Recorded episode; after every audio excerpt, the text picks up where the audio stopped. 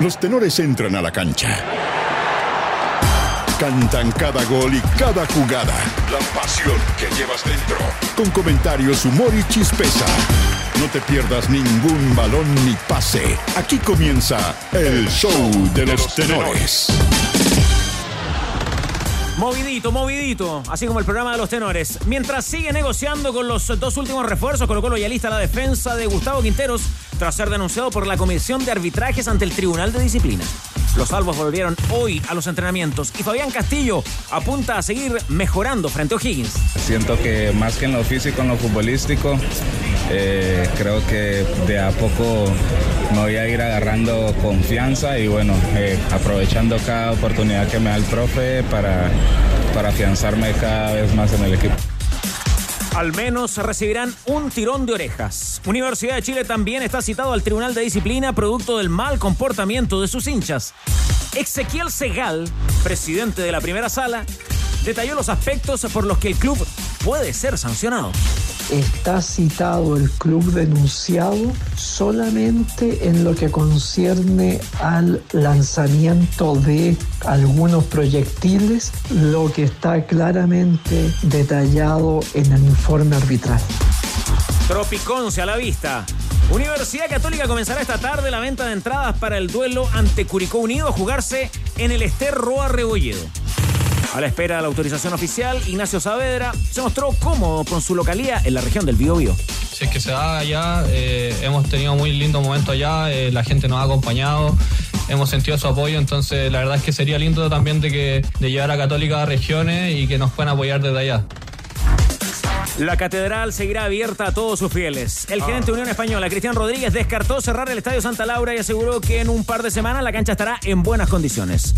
Según el directivo, las críticas de Universidad de Chile fueron muy injustas.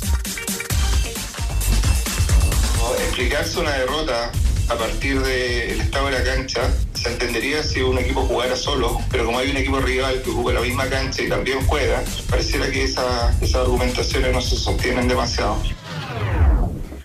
No alcanza ni para entibiar el agua. La selección chilena sub-20 superó por 1-0 a Bolivia y consiguió su primera victoria en el Sudamericano de Colombia.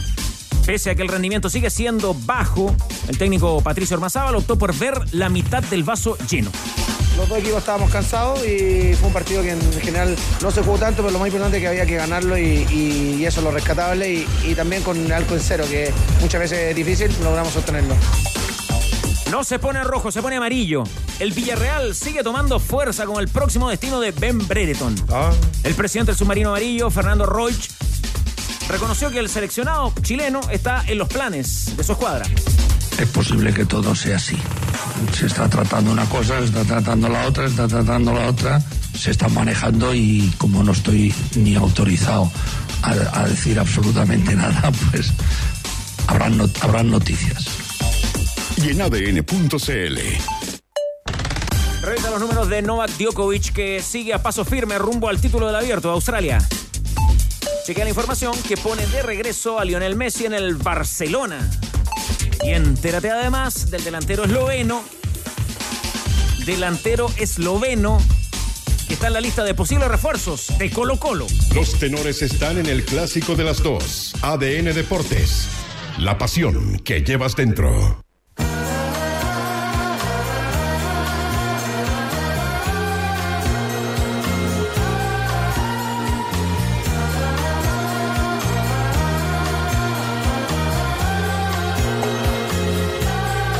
Buenas tardes. Buenas tardes, bienvenido, bienvenida. Estos son los ¿Cómo tenores está que me- Carlos? Muy buenas tardes. Muy bien, gracias. Eh, Estos son los tenores que a mí me gustan. ¿ah? Ayer despidiendo el programa con Neil Diamond y hoy en la apertura recordando los ocho años sin el gran Demi Russo.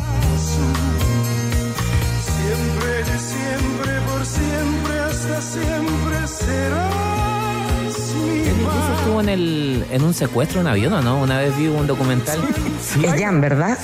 Sí, Muy bien, vos señor.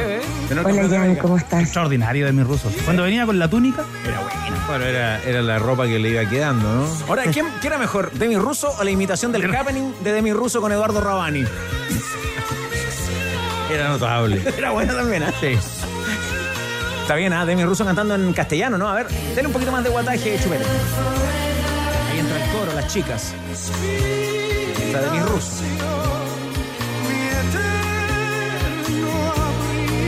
Pensé que se había cortado. Tal vez eh, su abuelito, su padre, Gonzalo Álvarez, había escuchado esta música, ¿no? Imagino. Ya, pero- Debo imaginar, porque pero usted no, primera vez que escucha yo no ruso. estoy, no, puede ser que sea la primera vez, pero Usted como que exagera el argumento. Usted se hace más joven de lo que realmente es. No, no, no, no, no. Como unos viejos, No, no, yo tengo 32 años, no voy a mentir. 32 años recién cumplidos, hace poquito. Eh, pero no, puede que lo haya escuchado, pero no lo tengo en mi registro. Es, un- claro, no lo, no lo guardé, no lo guardé. En la cocina, ¿qué tocaban en su casa? En la radio. Radio Budahuel. Bueno, pero ahí tiene que Puede haber sonado, sí. Pero puede que no, yo no lo haya registrado, eso es lo que digo. La voz de Pablo Aguilera, inconfundible. La de mi ruso ya se hace más Bueno. difícil. Linda apertura musical para recibir a los tenores en esta edición de día miércoles 25 de enero con un libreto pero lleno de información ah, para tranquilidad a nuestros amigos ahí Hola, en ¿me las redes sociales, en el? WhatsApp. Hoy día, mi querido Gonzalo, no tenemos camisetas, pero sí tenemos regalos. ¿Qué le vamos a compartir a nuestros buenos amigos de los tenores de ADN Deportes? Un librito que se llama Antología de la Chilean Premier League. Joaquín Escobar lo escribió eh, y me gustó el nombre de la editorial también, ¿ah? Los Perros Románticos, así se llama la, editora. la editorial.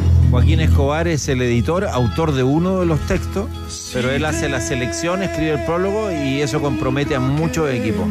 ¿Cómo se lo ganan, Gonzalo? ¿Por el Twitter le parece o por el WhatsApp? No sé. Que me ratifique el, el ingeniero. WhatsApp de ADN, ¿no? WhatsApp, Más rápido, ¿no? sí, mejor, para los que no tienen Twitter. Ya. Más 569-7772-7572, ahí puede eh, participar por una de estas El dos 777772. ediciones de antología de la Chilean Premier League. ¿Quién es el, delan- el delantero esloveno que podría reforzar a Colo Colo, Danilo Díaz? ¿Tiene antecedentes de esa información? Pero es argentino. Ah, ya, a ver, cuente la historia entonces.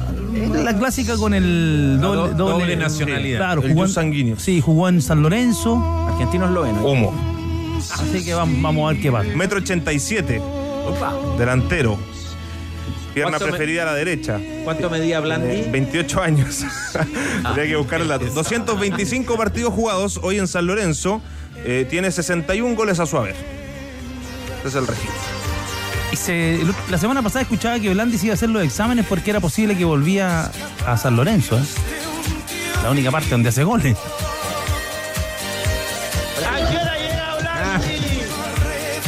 Parece que es un gusto, parece que es un gusto muy de nuestro editor, ah, porque está, está como pegado con, con Demi Russo. El homenaje ya fue, viejo. Na- Por último, ándate a la parte progresiva de Demi Russo con Vangelis, eh, Los hijos de Afrodita, no sé, esas canciones de los 70. Análisis, por favor. Tel. Ya, gracias, Sugar. No lo retito. No, si no lo reto, bro. Ya, No, pero ya lo, ya, ya un lo- debate. Es, es un DJ, déjalo crear. ¿Quién? ¿Pero quién? Eh, ¿Chupete o Sugarret? Que es el verdadero titiritero. Ah, ah. El Master of Puppets, muchas veces es el ingeniero, ¿ah? Desde aquí no me para nadie. Boseyur, algo para destacar en los titulares. ¿Qué le pareció la abuela otro día en Santa Laura? Eh, a ver, más allá de que uno puede hacer un, un análisis de este primer partido, yo creo que siendo claro, tenemos que dejar que, que tenga un poquito más de hora de vuelo. Eh, lo que sí, eh, ¿qué me pasó con la U?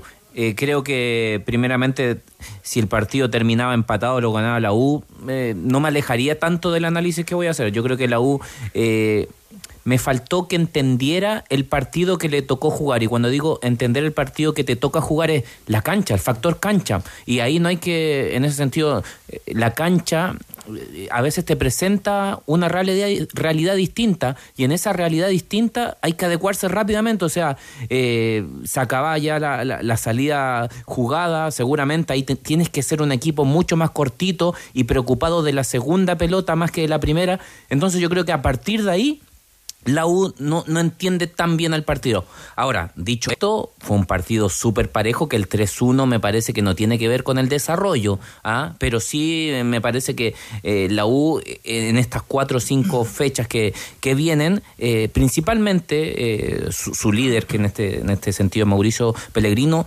más que futbolísticamente o tácticamente, que también lo, lo tiene que hacer, pero es la capacidad de sacarle eh, el ruido ambiente que pueda existir a esta U que de repente puede que se se sienta algún ruido por, por las campañas pasadas, pero bueno, queda tanto por delante que la misión del entrenador y los dirigentes es impermeabilizar al plantel. eh, que, que- que puedan abstraerse del ruido ambiente, porque todavía queda mucho y cualquier fantasma que pueda insinuarse, la verdad no tiene nada que ver con la realidad. Cortito en esta primera ronda, Danilo Díaz, el triunfo de Chile ayer ante Bolivia. A lo pirro.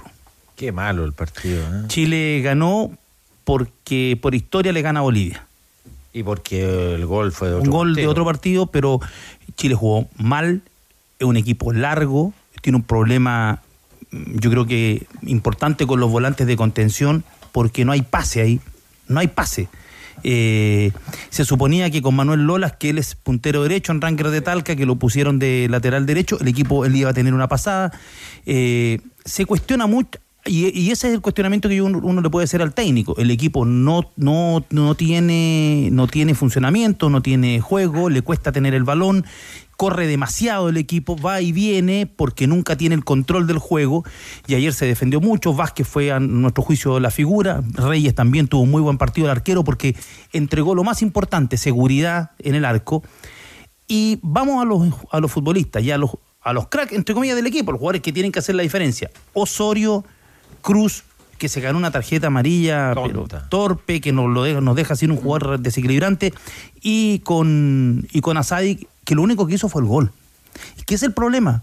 Osorio tuvo dos jugadas en el primer tiempo. Una donde buscó la diagonal, hizo el slalom, como le llaman ahora, y metió el zurdazo. Y la otra, donde hace la pausa para la maniobra muy buena de Asadi.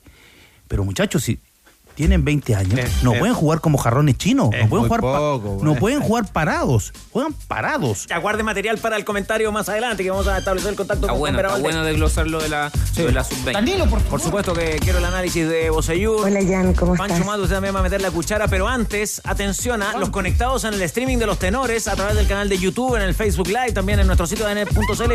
Se preguntan por qué el tenor fundador hoy con una camiseta del canalla. De central.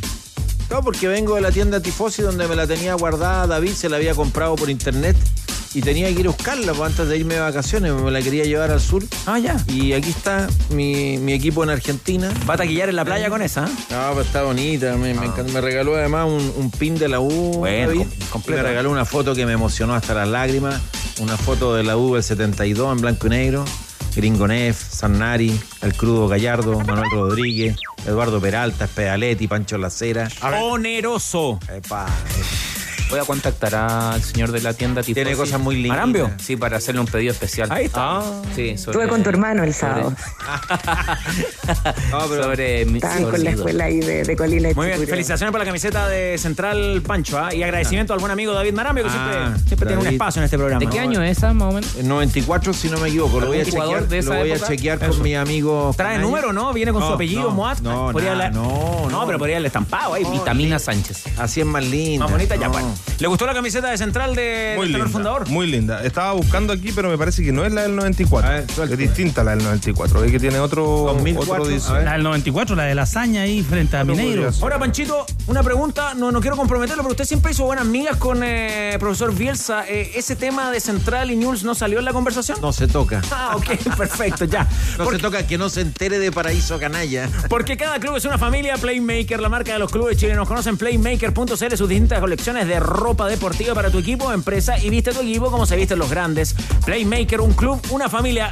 Me reitera, por favor, Álvarez, cómo ganan nuestros buenos amigos de los tenores la antología de la Chilean Premier League. A través del WhatsApp de ADN, el más 569-7772-7572. Ya comenzaron los imperdibles de Easy con descuentos de hasta el 60%. Encuentras productos a un precio irrepetible hasta agotar stock. Aprovecha las ofertas para que renueves cada espacio de tu hogar. Easy, renueva el amor por tu hogar. Ya, muchachos, empecemos. Estadio Monumental. Vamos a defender a Quinteros, dijeron en Colo Colo, Ávila Soto. Sí, totalmente, tenores. Eso es lo primero que van a hacer acá en la dirigencia de Colo Colo con abogados. El propio Quinteros es que ya fue citado al tribunal para el próximo día martes, luego del partido frente a O'Higgins de Rancagua, luego de la denuncia que realizó el presidente de la Comisión de Árbitros, eh, Roberto Tobar. Luego de estas críticas o esta polémica, ustedes lo recuerdan muy bien, en la Supercopa, donde eh, el técnico Gustavo Quinteros se le dio con todo a Fernando Béjar, el árbitro del partido, que no estaba capacitado para eh, dirigir en el torneo eh, nacional luego del cometido en esa final frente a Magallanes. Así que acá están preparando la, la defensa los abogados de blanco y negro para ir a defender al profe Quinteros, tenores. ¿Qué dice Danilo? Que hay que ver en qué fecha Béjar va a arbitrar a Colo Colo otra vez. Hay que llevar esa cuenta, claro. Hay que, hay que llevar esa cuenta. Si, por ejemplo... Está recién partiendo el campeonato y estamos en esta. Sí, por ejemplo, Piero Massa, que debería ser el que arbitre el clásico. le toca justo esa semana copa, alguna cosa y tiene que viajar. Mm. Y, y Béjar bien, viene bien. ¿Lo pondrán? ¿Cuántas fechas arriesga profesor Quintero Ávila Soto? Desde una advertencia, ayer se hablaba que podían ser hasta 50 fechas, pero Ah. eh, tenores lo que uno No. puede ir reporteando Una. este tema, no hay nada, no hay nada, digamos, Déjate de concreto, pero podría ser desde una advertencia hasta máximo cuatro fechas de castigo. Sí, porque fue grave lo que hizo. Fue grave. Califique la gravedad, a ver. Embarra la cancha. Porque lo condiciona. Embarra la cancha y lo condiciona eh, sobre algo, además, de manera gratuita. Es que es completo- eso, eso quería Muy reforzar, es completamente innecesario. No le pongan tanto color. Bueno, ahí está la barra brava. po. No, pero déjelo que se exprese también. A mí me interesa la opinión de los tenores y también en paralelo chupete. Pero yo creo que eh, pasa de eso, pasa, pasa. Es decir, eh, al tiro metiendo el tema de- del arbitraje como un factor, eh, ganaste fácil, Mm. no te viste bien en defensa, metiste cinco pepas, eh, déjate joder, concéntrate en las cosas que... Ah, pero fue, bueno, fue en la Supercopa. Fue la su- en la fue- Supercopa. no, pero por eso te digo, Claro, el momento. Claro, el claro. momento- Parece que te equivocaste. No, no. el- yo estoy hablando del momento, el momento psicológico en que está Colo Colo. Sanje usted, Bosayur. Eh, ¿a, a qué me pasa a mí con, con respecto a las declaraciones de, de Gustavo Quintero? Creo que un, un entrenador de su experiencia, de su tonelaje, de sus galones, como que no, no, no me hace el línea eh, ese nivel de crítica. Por último, ese repertorio podría guardarlo para la Libertadores. Claro, pues igual acá. Y principalmente porque fácil. porque acá él no hace una crítica al arbitraje, él no dice y que está en todo su derecho, es decir, ¿saben qué? El arbitraje no me gustó, se equivocó acá, allá. Él derechamente se pone en un podio a decir, este chico no está capacitado para arbitrar, cuando esa es la pega del, de, de Tobar. profesor, claro. Pero si no Entonces yo creo que eso... No incidió en el marcador, se empató ese partido y se dirimió a penales. Claro, y, y- yo siento que por ahí, más allá de inde- independiente de las posibles sanciones, lo que sí me parece bien de, de, de- de la comisión de árbitros en este en esta pasada es que sí se, se ponga un téngase presente, eh, sí se delimiten ciertos márgenes en donde todos los actores de esto sepan por dónde ir. O sea, la crítica está espectacular, la libertad de expresión, pero con ciertos márgenes, porque si no, esto se empieza a desbandar. Además, Pancho está de acuerdo con, eh, me parece, con lo del tenor del pueblo, porque nadie le preguntó a Quintero por. Es que eso es lo que estoy diciendo. Que ¿Es agravante para ti? Es que no quiero echarle más leña al fuego en el sentido de que hoy que venga una sanción ejemplarizadora. No, no. Pero uno o dos fechas. No, no va por ahí, pero va como a decir, viejo, ¿para qué? ¿Para qué? Concéntrate en las cosas que, que a ti te corresponden y en las que tenés que trabajar más hoy La vieja día. escuela del fútbol argentino. Ahora, sobre las sanciones es importante recordar que está recién empezando la temporada. Entonces eso Por quiere eso, decir pero que- ojo, es que no es una chuleta No, ni, estamos- ni una. estamos de acuerdo. eh, y porque también uno puede entender la reacción de un entrenador o de una banca en cuando ocurre algo, cuando se dan se da alguna situación que podría generar eso. Pero aquí está pensado. Acá está pensado, acá acá hay una elaboración de una idea, de una estrategia y, y Quintero sabía lo que iba a hacer.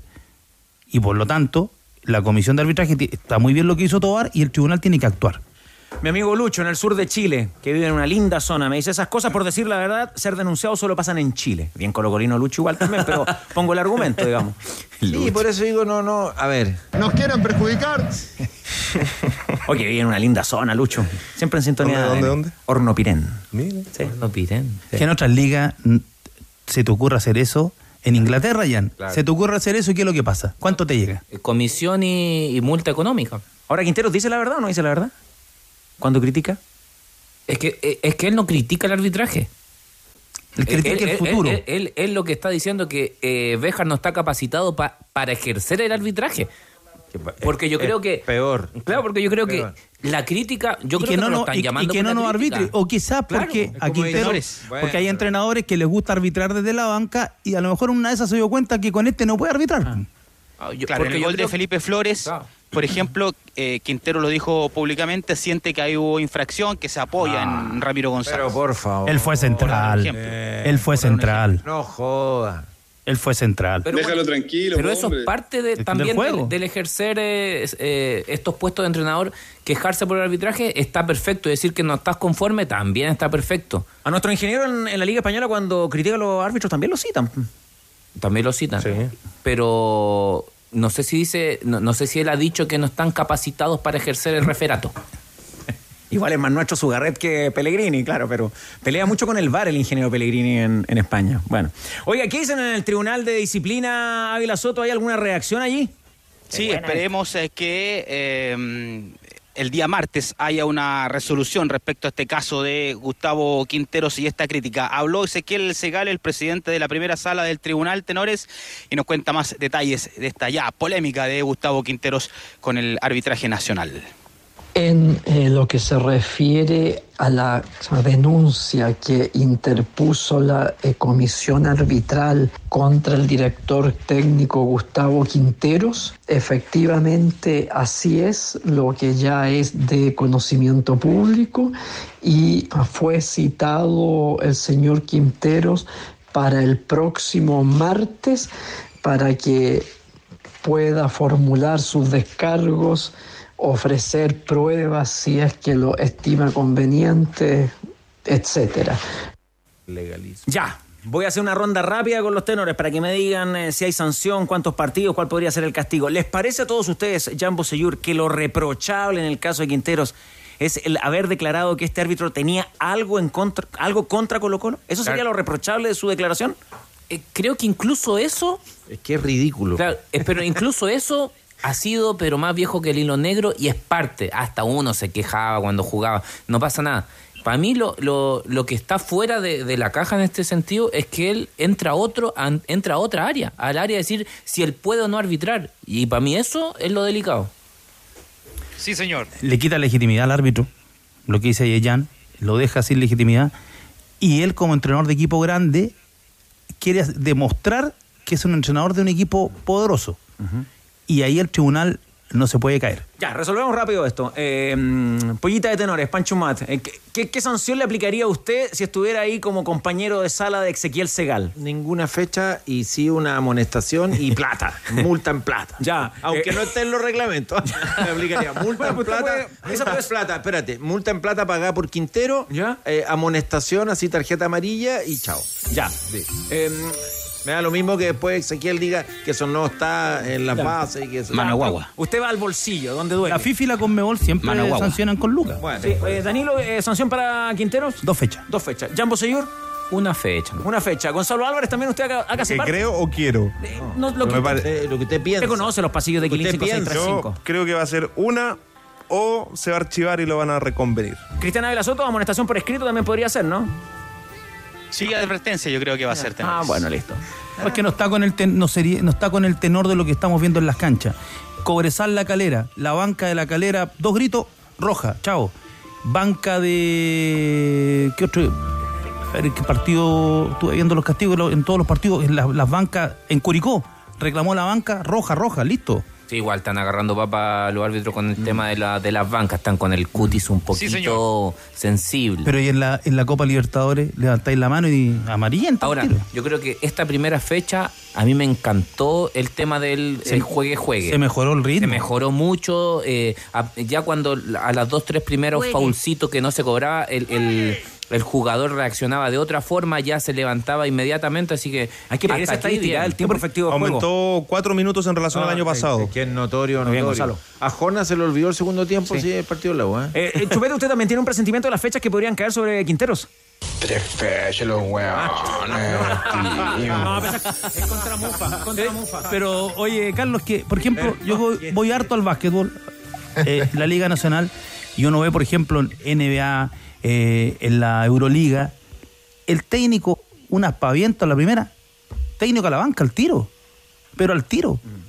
Porque además, el, te- el técnico, ¿sabes lo que pasa, Pancho? Es un derecho, porque le echan el público encima al árbitro. Sí, sí, estoy de acuerdo contigo. En el fondo estoy de acuerdo contigo. Me da risa la vehemencia con que lo planteas. pero Bueno, eh, habrán otros temas en Colo Colo, suponemos, reportero con quienes, ¿no?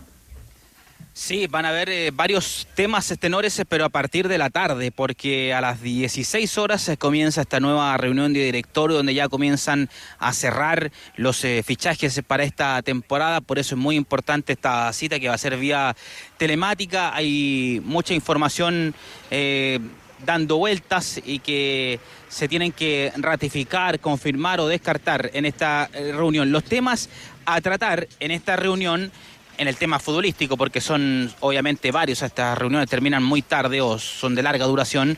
En el tema futbolístico eh, se va a tratar el tema de Cristian Zavala, que tiene la posibilidad de ir a Godoy Cruz en Argentina. También van a aprobar o analizar la propuesta que han entregado los representantes por Joan Cruz. Esos dos temas están en tabla para hoy. Además, eh, se sigue hablando o se va a seguir hablando de Matías Catalán en esta reunión, eh, pese a que en Argentina el presidente Andrés Fassi ha dicho en todos los tonos, desde la semana pasada que, o hace dos semanas que viene diciendo que el futbolista no va a venir a Colo Colo, que se va a quedar en talleres. Eh, pese a que a ello eh, van a seguir hablando acá en el directorio lo que a los avances de Daniel Morón. También tenores en respecto a los delanteros, lo de Benentiel ya lo descartamos ayer, lo habíamos conversado ya. Hay conversación hoy, análisis por Javier Correa y Darío Lescano. Esos son los nombres que están, o los temas que están en la carpeta de análisis futbolístico hoy en la reunión de directorio de Blanco y Negro. Claro, porque en un ratito más habrá una conferencia, pero tiene relación con el fútbol femenino, ¿no? Sí, presentación de dos refuerzos del fútbol femenino. Va a estar Daniel Morón, también Alfredo Stowin, el gerente deportivo y el presidente de Blanco y Negro, en esta presentación. Un ratito más, acá en el Estadio eh, Monumental. Veremos si es que hay palabras respecto al, al fútbol, al Colo Colo del primer equipo, pero esta conferencia está enfocada netamente en lo que es estos refuerzos de presentación de refuerzos del fútbol femenino de Colo Colo Tenores. Cristian Ávila, por último, el nombre del esloveno argentino que ya comentaban los tenores, eh, ¿hay alguna posibilidad ahí?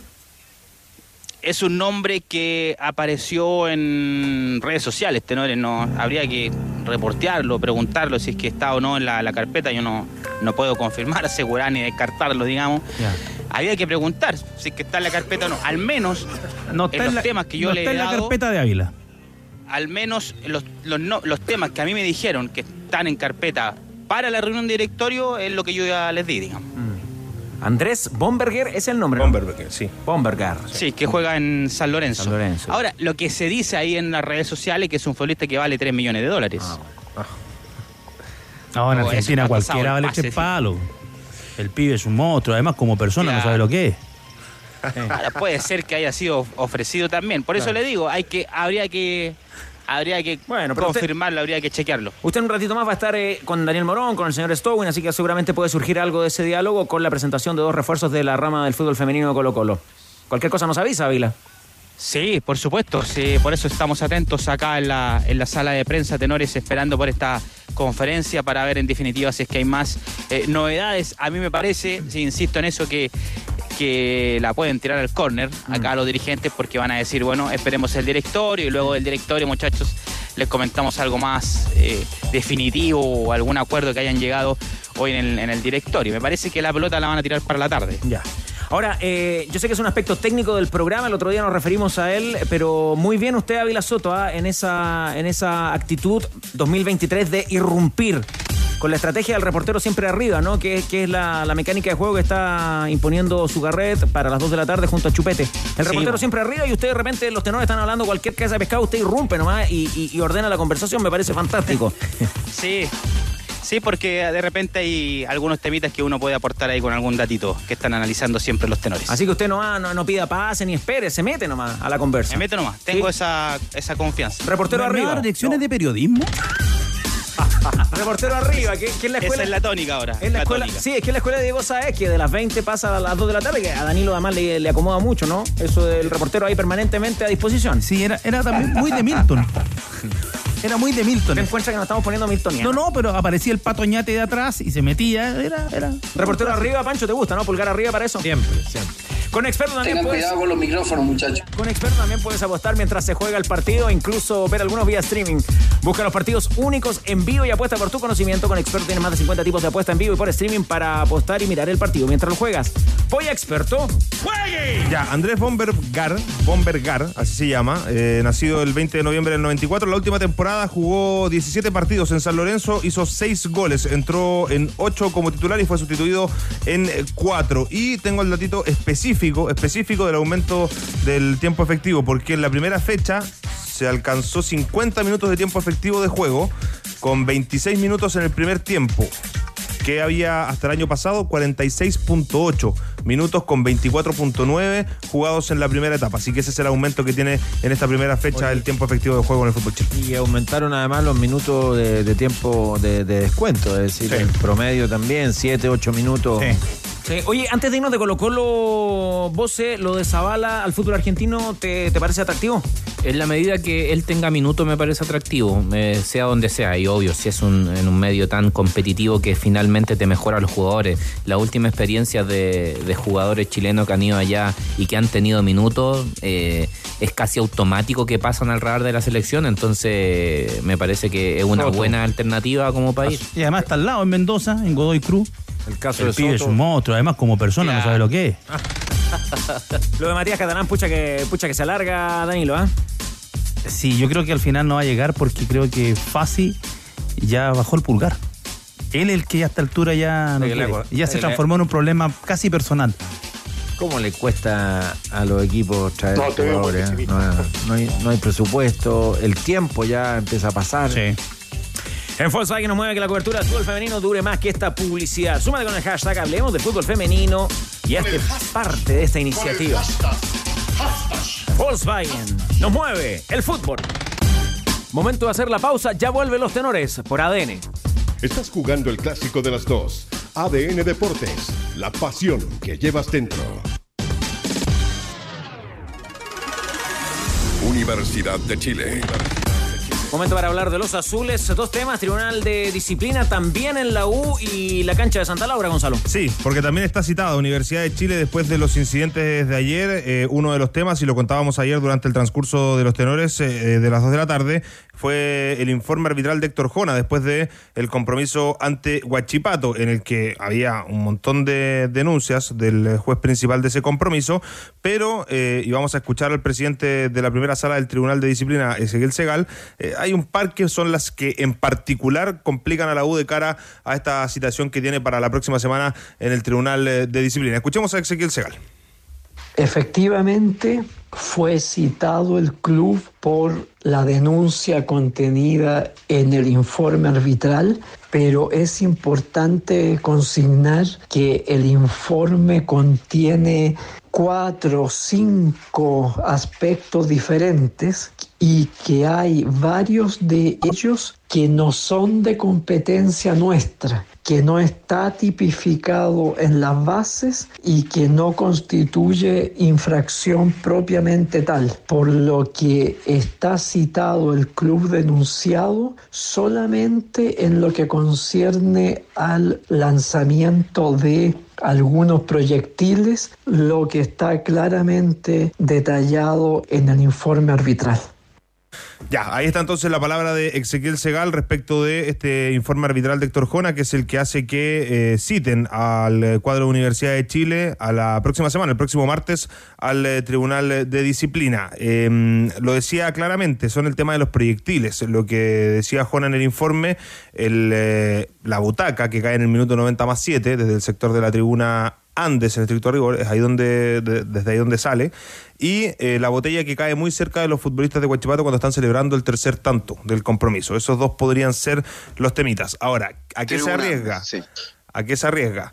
¿Amonestación, multa o jugar a puertas cerradas? No. Les adelanto desde ya que no da para una para una sanción mayor. O sea, lo más probable, lo más probable es que sea una amonestación. No, no salga de ahí el tema de Universidad de Chile que tiene que ir a defenderse el próximo martes. A ver, los, lo, lo principal que ocurrió fue afuera del estadio. Exacto. El problema fue la organización del partido. Yo creo que la amonestación más importante tiene que ver con la organización, que ya ayer lo hablamos con detalle. Ese es el tema más relevante. Efectivamente, una butaca cayó, y es obvio que eso no está mal, pero si hubieran caído 50 butacas, sería un tema. Pero cayó Claro. una, eh, de un público de 15.000 espectadores. Y los pelafutanes que se saltan de una tribuna a otra. Exacto, pero lo que te quiero decir es que yo diría, en términos generales, el comportamiento de las 15.000 personas que fueron a Santa Laura fue bueno. Y muchos de los problemas que hubo fuera del estadio y en los accesos y en la entrada tuvieron que ver con la mala organización y mala preparación para recibir a esas 15.000 personas. ¿Se juntaron con Estadio Seguro, Gonzalo? Todavía no. Eh, se esperaba o intentaron hacerlo durante hoy en la mañana, pero eh, la gente de la Universidad de Chile viajó a Valparaíso para ver los detalles del partido del fin de semana frente a la Unión Española, que se va a jugar en eh, la cancha del Elías eh, Figueroa. Así que debería ser durante la tarde. Durante la tarde esa reunión con Estadio Seguro para ver también si es que se van a tomar algunas otras medidas respecto de lo que estaban comentando ustedes, las situaciones vividas más afuera que adentro del estadio. Oye, eh, a propósito de este tema, que en el fondo el- el- a lo que estamos apuntando es la carencia de, de un gran recinto para jugar fútbol en Santiago, ya que no está el Estadio Nacional. Yo tomaría en consideración las declaraciones que, que le dio a Gonzalo Galvez en la Supercopa, a esta radio, la ministra del Deporte, Alexander, Alexandra Venado, que en esa ocasión se abrió por primera vez una autoridad del Estado, habla de la necesidad de la construcción de un nuevo recinto. O sea, hay un asesor político, un, un jefe de gabinete en la NFP, Enrique Gaete, que es el asesor directo de, de Pablo Milad. Bueno, Gaete tiene que escuchar eso, el equipo de comunicaciones también. Hoy día las relaciones entre la NFP y el Ministerio del Deporte atraviesan por su mejor momento, están en un muy buen nivel, momento.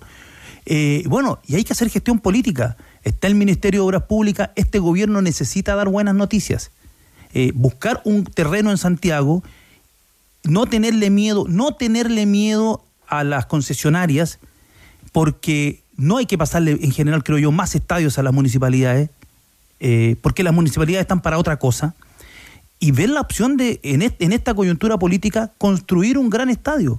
La red de estadios bicentenarios se construye contra el tiempo porque a Chile le dan el Mundial Sub-20 femenino 2008 y no había dónde jugar. Y se construyeron y se mejoraron esos estadios que permitieron que hoy día tengamos buenos, Buenos estadios. estadios, sí. Pero hoy día Santiago necesita un gran recinto. Eh, es, es la oportunidad, es una oportunidad política, es una oportunidad pa- económica para generar trabajo, para que la ciudad tenga el recinto que se merece. Santiago es una ciudad de 8 millones de habitantes prácticamente, eh, que va a llegar al año, al, al- al año 38, va a seguir con el Estadio Nacional.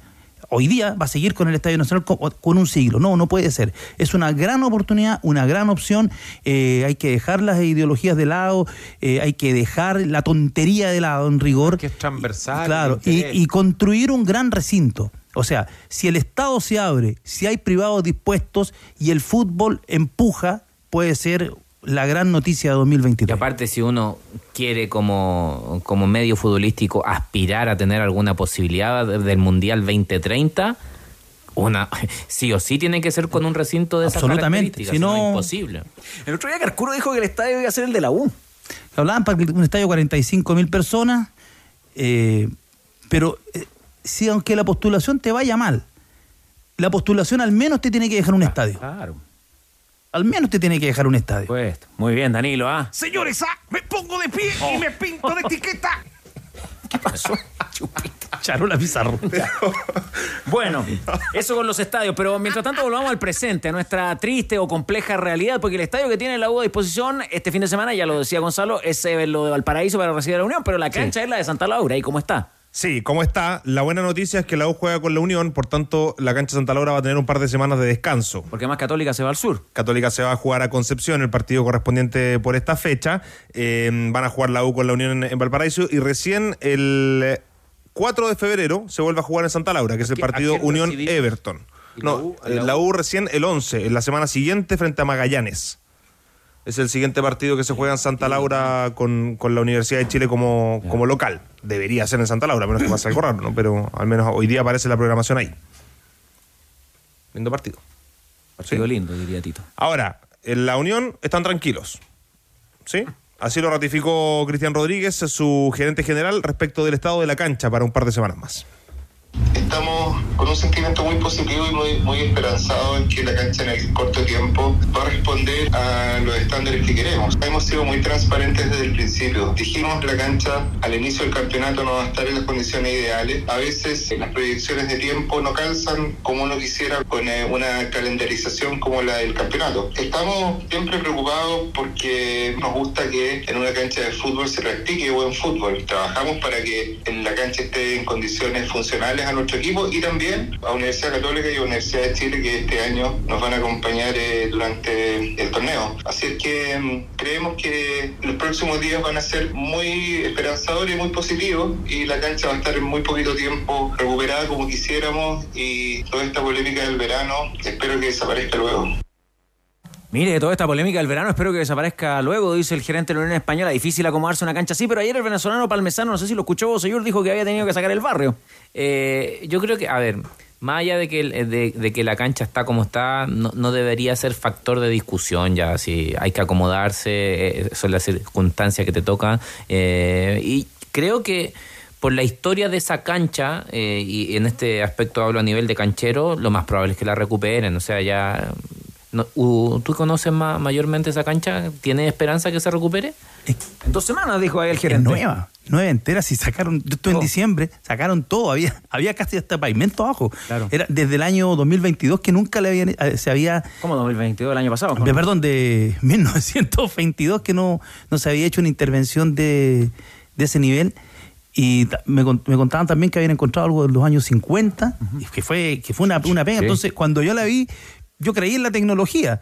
Pero esta cuestión tiene un ciclo natural y por lo menos la cancha estaba para febrero. No, y la persona que fue contratada para la cancha también ya fue desvinculada, como se dice ahora. El agrónomo. Exactamente. Y le pusieron riego automático, vos, no había riego automático, imagínate que era viejo el estadio. Claro, y, y acá uno apela también a la, a la buena voluntad de Unión, pues, o sea, Unión, o sea, una buena voluntad eh, con, con, con dinero por medio, pero finalmente eh, le presta el estadio a todos, pues, entonces... Sí, se lo arrienda ya. Cuadro rentista. Marca el punto Pancho Ah, se lo arrienda, no se lo sí, presta. es verdad. Con una actitud de cliente, ¿no, Pancho? Ah. La- No, pero es que- notar. Alguna vinculación comercial. Ah, buen negocio. No, pero podría haber dicho que no sentido, pero- tranquilamente Unión. No, Sí, pero Unión aprovecha, aprovecha la coyuntura de que la Chile y la Católica necesitan al estadio y en ese momento hace las refacciones que corresponden. ¿Te acuerdas que ayer te comenté la, la historia de Abel Alonso y su salida de Unión? Ayer dijiste que tenía que ver con Santa Laura el año 78. ¿Qué pasó? Santa Laura es muy importante para la Unión Española y para el fútbol chileno. Fíjate que en asamblea de socios, en abril del año 78, Abel Alonso, que no era el presidente del club, era el presidente de la rama del fútbol, de la Comisión Fútbol de la Unión, porque el presidente era Eduardo Domingo,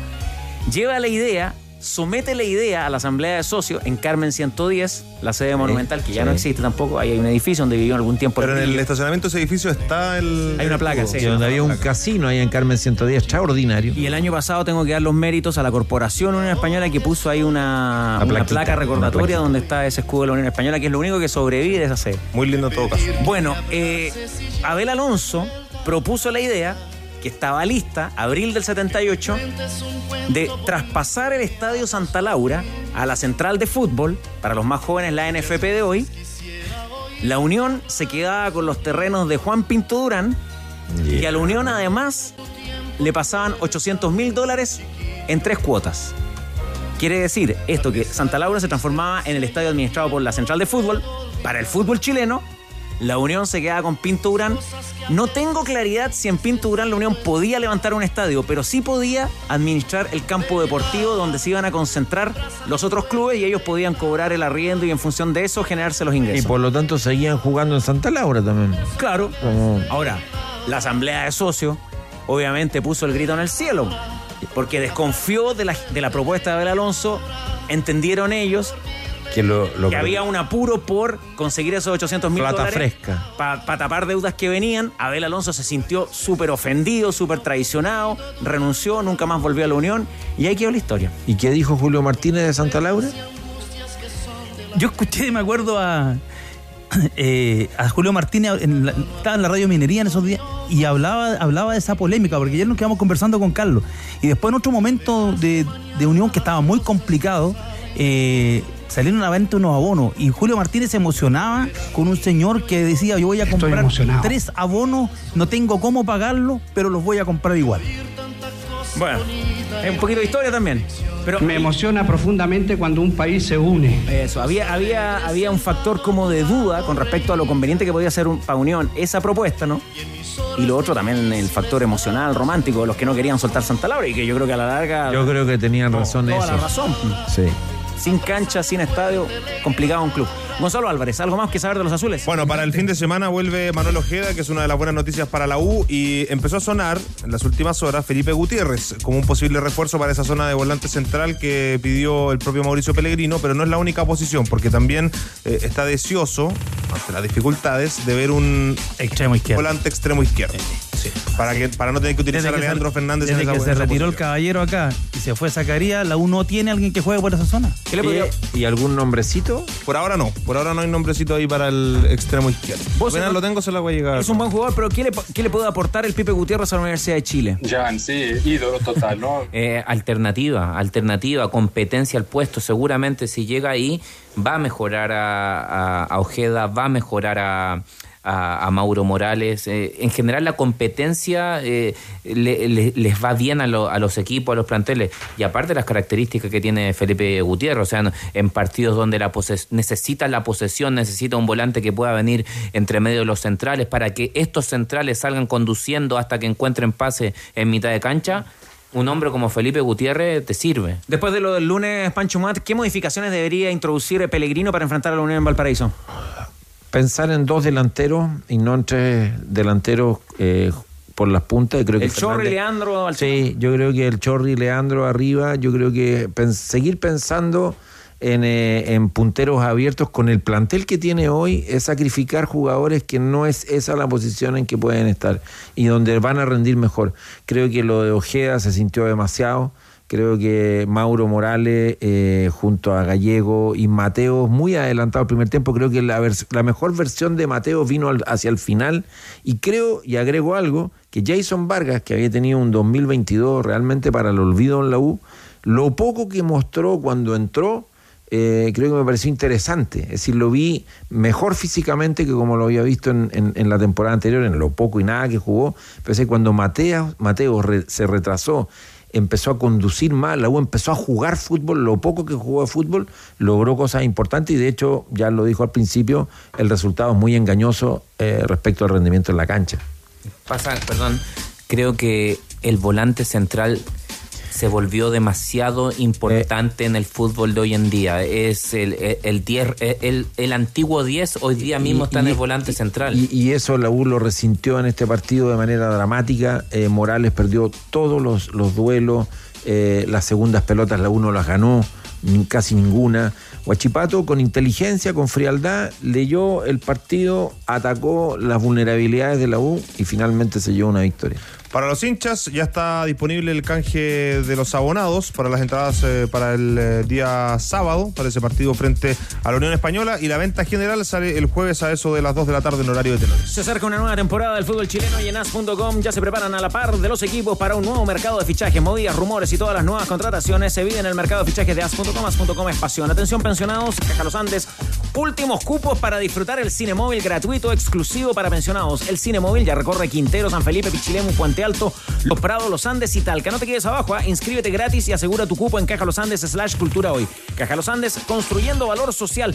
Mucha participación por nuestro concurso y una buena noticia, Gonzalo Álvarez. Muy buena noticia, porque me informa nuestro productor general, Hans Hot, que por gentileza de los editores del libro, ya no son dos, sino que cuatro ediciones de la Nosotros no. antología de la Chilean Premier League.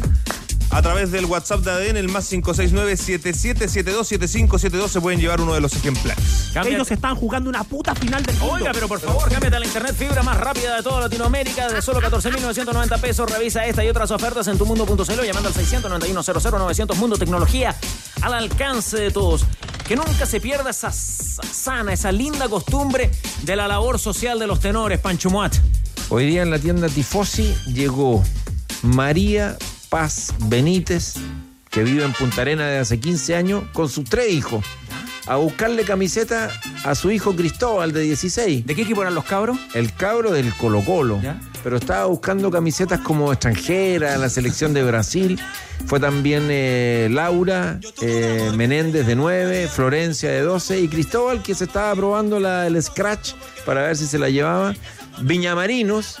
Y María Paz me decía, he tratado de convencer a mi hijo Cristóbal que se haga del Everton, pero no hay caso, es del Colo, ya es del Colo, así que bueno, tiene simpatía por el Everton de Viña, pero es un colocolino. Así que un saludo muy grande a esa familia que visitó la tienda Tifosi y que son amantes del fútbol y magallánicos ahora por adopción. 93.5 ADN en Punta Arenas, Gonzalo. Tengo que agregar un saludo que llegó al WhatsApp de ADN en los últimos minutos. A ver, ¿de quién Es sería? un poco largo, ¿ah? pero lo vamos a leer porque es bonita la historia.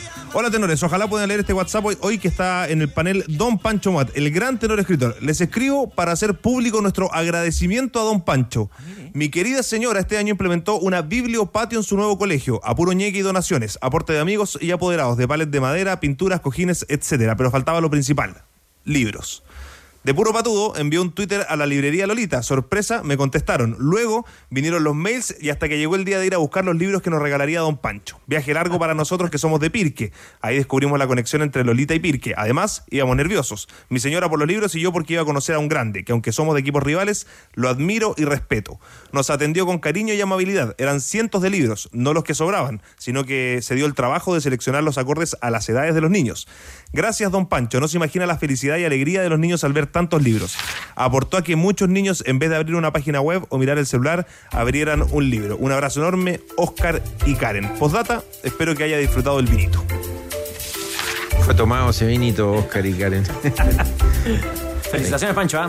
No, felicitaciones a ellos por la iniciativa que montaron en su escuela, eh, a puro ñeque, como dice él, y, que de hecho fue tan bonito el, la entrega de los libros, vinieron a buscarlo en una camionetita y se lo llevaron la maleta llena, eh, que colaboraron, colaboraron muchos amigos llevando libros a la librería para armar esa biblioteca, que después decidimos que este año 2023 vamos a buscar eh, tres, cuatro, cinco escuelas, bibliotecas donde haya transversalidad además de, de niños en edades para colaborar porque hay mucha gente que tiene ganas de poner sus bibliotecas en movimiento y hacer que los libros lleguen a muchas veces muchachos, muchachas que no tienen la experiencia ni los recursos ni la posibilidad ni la maravillosa oportunidad de leer y encontrarse con libros hermosos eh, que les cambien la vida en muchos sentidos. Espectacular, Panchito. Para la próxima nos avisa y colaboramos también. ¿ah? Y felicitaciones a Oscar y Karen, por supuesto, en eh, Pirque. Gracias por compartirnos ese mensaje. Le vamos a mandar saludo también a un buen amigo de la mesa, desde Marchihue, ahí en la provincia de Cardenal Caro, región eh, del Libertador Bernardo Higgins, ¿no? Es la, sexta es. región. Escuchando a los tenores en Face con mi suegro, junto a una parrilla. Por cualquier lado busco señal. Un saludito si se puede, nos pide Alexis Orrego. Cara a cara, face to face. Atento ¿ah? a los tenores, para él y para el suegro. Me ha llegado harto comentario también, Gonzalo Álvarez, a propósito de la temporada de la camiseta de Central. Se precisa ya la fecha, ¿no? De... 2003-2004, dos datitos. Lo dirigió Miguel Ángel Russo y uno de los que vistió esa camiseta, Clarence Acuña. Clarence Acuña, ¿qué tal? Con la 15. Le haber buen- puesto la era 15, bueno, como en la bueno ese equipo central. Y ahora Russo está de vuelta. Sí. Está- claro, y están los Higgins, claro, ¿no? No, está en la Conmebol. Ah, la Conmebol. Está en la Conmebol, está sí. trabajando. Un está área muy- de desarrollo. Estuvo en el Mundial de, de, de- de Qatar, así que está muy bien el Flanes. Conoce la completa oferta de productos de camiones medianos de Hyundai con capacidades de carga desde los 4.200 kilos hasta los 6.500. Aprovecha unidades disponibles con carrocería de carga general instalada y entrega inmediata. Conoce más en Hyundai, camiones y buses.cl. ¿Terminaste? Colombia, Colombia. Era una final, se ganó y hoy día le preguntamos a Juan Vera Valdés, nuestro enviado especial, ¿en qué está la roja a esta hora? Almorzando, tenores, ¿cómo están? Eh, después de, llegar del entrenamiento matinal, solamente los arqueros, con el preparador de arquero de la selección sub-20, Roberto Navajas, se trasladaron hasta el Centro Deportivo Palmira. Ahí realizaron el trabajo de, porteros. Eh, el resto del plantel se quedó acá en el hotel de concentración, donde estamos eh, nuevamente en las afueras, acá en Cali, haciendo trabajo de recuperación, masajes, con kinesiología, aprovechando el espacio que tendrá de descanso la selección chilena porque en la fecha número 4 de este sudamericano en el grupo B no tendrá participación, queda libre la roja y se puede preparar con mucho más tiempo eh, para descansar también, para recuperar las piernas para el duelo del día sábado frente a Venezuela, además eh, con la motivación que tiene eh, Chile y todo el plantel nacional que lo podíamos ver también ayer en el semblante de los jugadores y también de Patricio Ormazábal de conseguir tres puntos, de derrotar a Bolivia por 1 a 0 y sumar ya cuatro unidades con el empate frente frente a Ecuador. Eh, una situación que, tiene muy bien aspectado a Chile eh, para eh, buscar la clasificación a, la ronda final, al hexagonal final, y ahí intentar ir por los pasajes al Mundial de Indonesia. Escuchemos de inmediato la palabra de Patricio Ormazábal, el técnico de la Roja Sub-20, que analizaba de la siguiente manera la victoria frente a Bolivia y también el descanso que se viene eh, previo al duelo frente a Venezuela. Contento por, por el triunfo. Sabemos lo que es difícil que ganar partido a nivel sudamericano y eso es lo que, que hoy nos deja muy contentos.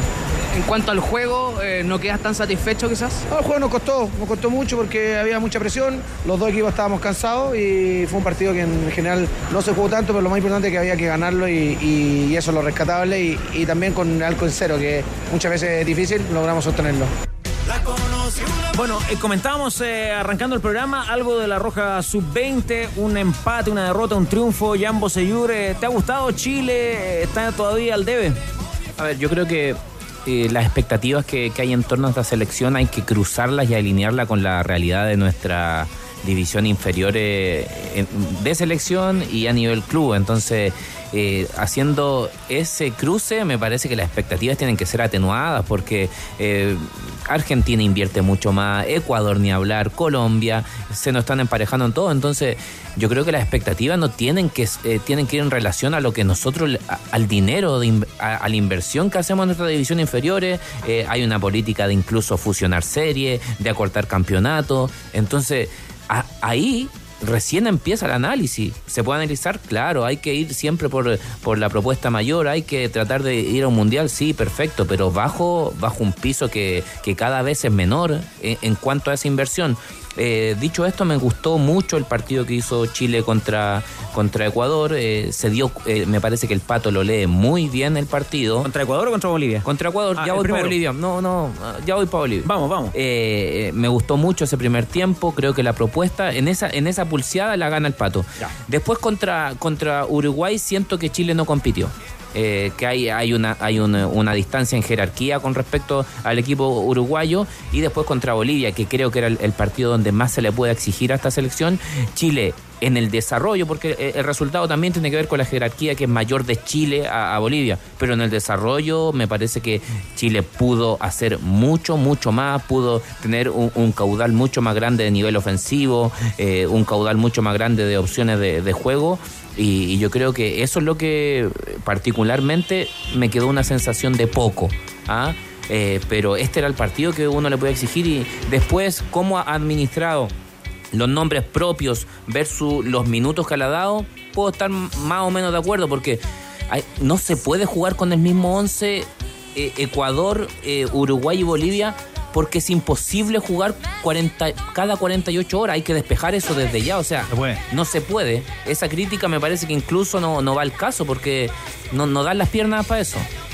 No hay recuperación ahí. Ahora, solo agregar eso, que pero siendo así, que eso es muy cierto, regalaste tarjeta ayer. eh, sin lugar con a lo, que, dudas. con lo que termináis también complicando al entrenador de cara a la clasificación de los partidos. Es decir, Morales mostró la misma inmadurez que exhibió en la Universidad de Chile en la temporada anterior. Y, y él ya tiene dos temporadas en primera. Jugó 2020, 2021, 2022 en primera división. Y comete un error, además faltando tan poco, ya, una amarilla, pero la segunda. Y en el caso de Cruz, en el caso de Cruz, una niñería. O sea, muchas veces se dice hay que tener barrio, pero acá una cosa es el barrio y otra cosa es la, la niñería. Se deja Chile sin uno de sus jugadores desequilibrantes. Ahora, yo creo que el problema. ¿Cómo influye la competencia con relación a los amistosos? Son casi los mismos jugadores que jugaron frente a Brasil en la Pintana. Y este otro equipo. Chile no se da cuatro pases seguidos. Hay, hay un problema en la mitad de la cancha. Y lo que decía recién Jan, la importancia de los mediocampistas centrales. Eh, no profundizan. No hay profundidad, no hay ese pase fuerte, rasante, eh, que tiene que cruzar la primera línea, la, la segunda línea de los mediocampistas del, del rival cuando van a la presión. Eso no está. No hay juego por afuera. Y en el caso, lo- es una parte que es del funcionamiento, un equipo muy largo. La frase que siempre decía Bielsa, usted tiene que estar siempre cerca y dispuesto. Si no está cerca, no, no sirve. Por más Y- que esté dispuesto. por más que esté dispuesto. Y aquí los jugadores no están cerca. Ahí hay una dificultad. Pero la otra también, y eso yo creo que es del entrenador. Eh, el entrenador estuvo lento en el partido contra Uruguay. El primer tiempo, media hora, cambio. Ese equipo mm, eh, no nos hicieron más de paleteado. Y en el caso con y en el caso de, de ayer eh, y también contra Uruguay, es cierto, Osorio un jugador talentoso, jugador desequilibrante, Asadi lo mismo, Cruz lo mismo, pero no sé, a los 20 años no puede jugar parado. A mí No se puede jugar estacionado. Ah, Como yo tenía un, tenía un entrenador en el colegio en el Deportivo, el Poroto Araya, que había hecho los cursos con el Zorro Álamo. Y le decía, le decía a los volantes, a los más o menos, que cuando la perdían se ponían las manos en la jarra. Ya estáis de jarrón chino, le decía. No podéis jugar de jarrón chino a los 20 años. Ya, a- eh, yo porque creo que es tan importante ir eh, clasificando al, al- al hexagonal y posteriormente al mundial, más que por el mundial en sí, creo que es por el, por el número y nivel de partidos de alta competencia que van a tener estos muchachos. Eh, porque después hay que hacer análisis, eh, obvio que todos queremos una mundial, pero ¿cuántos de estos muchachos que hoy día vemos en la sub-20 vamos a poder promover para lo que realmente importa, que es la selección adulta? Y cuando yo hago ese análisis, tengo que eh, eh, ser frío y digo, ¿sabéis qué? Los volantes internos, interiores, ¿cuánto, eh, ¿cuántas ¿Cuántos van a jugar en primera? Claro, no, y mira, y, y me voy al detalle. De los volantes interiores, en el primer tiempo, ¿cuántas veces los dos me tocaron las dos áreas? De los laterales, ¿cuántas veces me pasaron vacío? De los punteros, ¿cuántos duelos ganaron a sus laterales rivales? ¿Cómo andan en, los duelos físicos, en los duelos aéreos, los centrales? ¿Cuántas veces salió limpio? Yo creo que cuando uno hace ese detalle, más que omnibularse por el Mundial Sub-20, está espectacular que, que- que así sea, que, que le agreguemos competencia, pero ahí hay que ir. E- Esa es la exigencia para esta sub-20, incluso incluido su cuerpo técnico, que digamos en dos, tres años más tenemos cuatro o cinco jugadores de acá. Ahí recién vamos a poder aquilatar lo que se hizo en, este periodo. En el balance, Carlos, me, me parece que Reyes es un arquero para tener en cuenta, para mirarlo, da garantía, se nota con, con carácter. Eh, creo que Vázquez hizo un muy buen partido. Eh, Avilés perdió el puesto frente a Uruguay. Ayer eh, el, el zaguero central, el muchacho que se fue a, a España, Pino, Pino eh, lo encontré con algunos problemas en la cintura. Eh, y, de- pero el problema está en los, en los volantes. Pero por ejemplo, a mí personalmente me, me ha gustado lo que, lo, lo que hizo, incluso en a lo mejor en una posición que no está tan acomodado, eh, eh, Maturana. Me gustó mucho, su, sí. me gustó mucho su primer tiempo. ¿Y sabes por qué? Porque hay algo que, que vi por, eh, particularmente en él que yo veo en lo uruguayo y que creo que ahí está también la distancia que es la rigurosidad táctica. Los uruguayos hacen propio el plan del entrenador y lo llevan a cabo y son competitivos en cada pelota. Chile me pareció que en ese partido específico con Uruguay careció de apegarse, porque planes, con todos los planes de partido se gana y se pierde, pero eh, la diferencia está en qué, qué tan apegado yo me siento a ese plan y cómo lo llevo a cabo. Y lo que decía el, el Pato Ormazábal, perdón, Carlos, al- a Juan Vera en ese día, la instrucción fue no salir jugando porque Uruguay presiona arriba, tratar de no arriesgar y no sobre todo por el sector izquierdo, que el, el defensa estaba con el pie cambiado. ¡Pum! Trataron de salir jugando, dos pepas adentro. ¿Cómo quedó la tabla del grupo de Chile, Gonzalo? El grupo de Chile quedó con Uruguay como líder, seis unidades. eh, segundo Ecuador, cuatro puntos, diferencia de gol más uno. Tercero, eh, con cuatro puntos también, pero diferencia de gol menos dos. Cuarto Bolivia con tres y Venezuela en el último lugar sin nada. Juan Vera Valdés, ahora Chile queda libre. ¿Va a haber una planificación especial eh, esperando por los resultados de la fecha que viene? Sí, Chile próxima fecha, incluso ho- hoy ya podríamos hablar de una planificación especial porque comienza la recuperación previo al partido de, Venezuela, donde va a finalizar la participación de- en la fase de grupos. Incluso muchachos, hoy en la tarde eh, se espera eh, un encuentro, una reunión acá en el, en el hotel de concentración con las familias de los jugadores que están en Cali. Eh, van a Lo vamos a recuperar a, ¿En a alguna ubicación? A ver, no, no, no es óptimo el, no el sonido ah, para nuestro enviado especial. Eh, Chupete, te pido un sonido internacional, por favor, para Juan Bebé. Ahora sí. Ahora sí. Ahora sí, muchachos, ahora sí. Ahora Lo sí. escuchamos fuerte y claro. Prosiga con el relato. Una, una- una- una ambulancia y está, está todo bien. Ah, eso.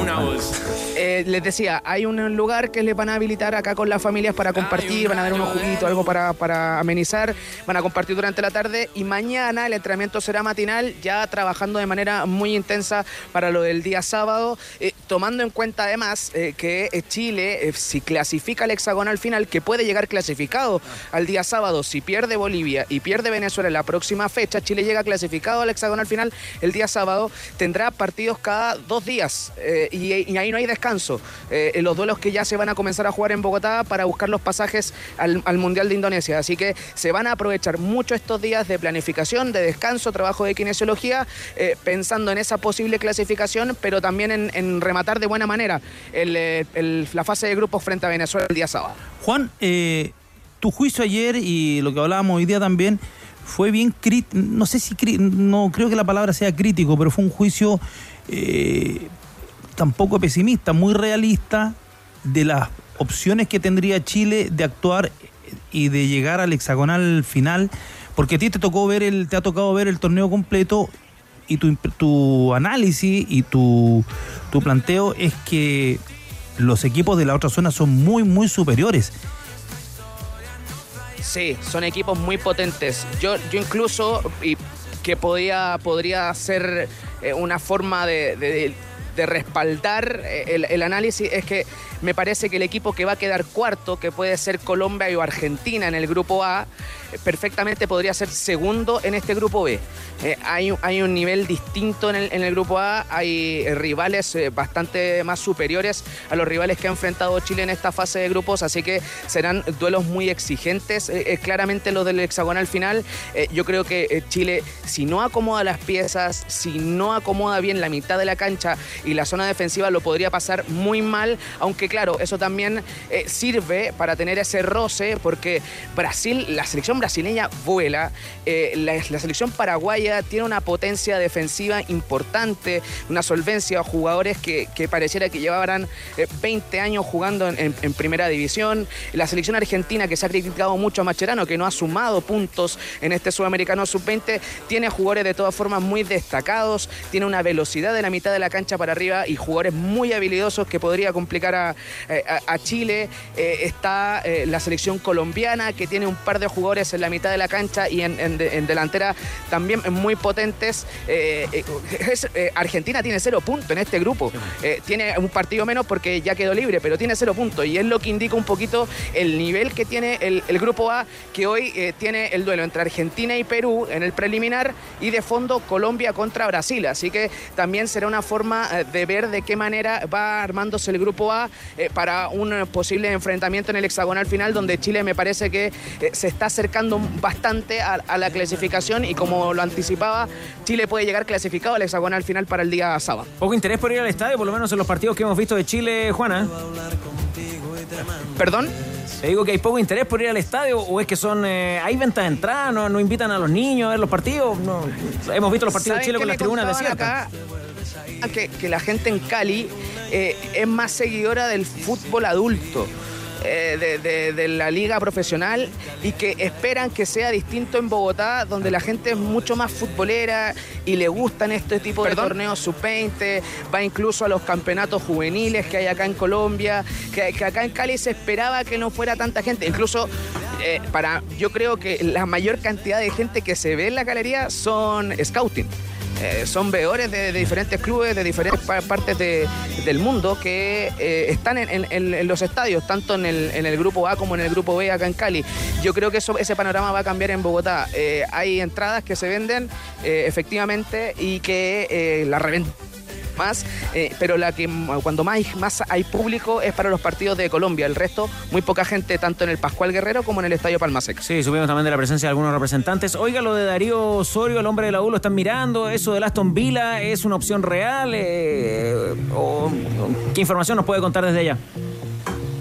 Sí, sí, e- es real. Eh, la mayoría de los ojeadores eh, tienen en su lista a, a Darío Osorio. Me parece que pese a la intermitencia o quizás el durar solamente hasta los 60 minutos, de todas formas es el jugador más, destacado. Es la Premier League, el posible destino de, Darío Osorio, eh, pero han tratado también de eh, apartarlo de aquello en la selección, que se concentre, lo decía también el otro día el jugador cuando conversábamos con él, eh, que está alejado de cualquier situación, de cualquier oferta que se podría presentar y que está totalmente concentrado en este sudamericano sub-20.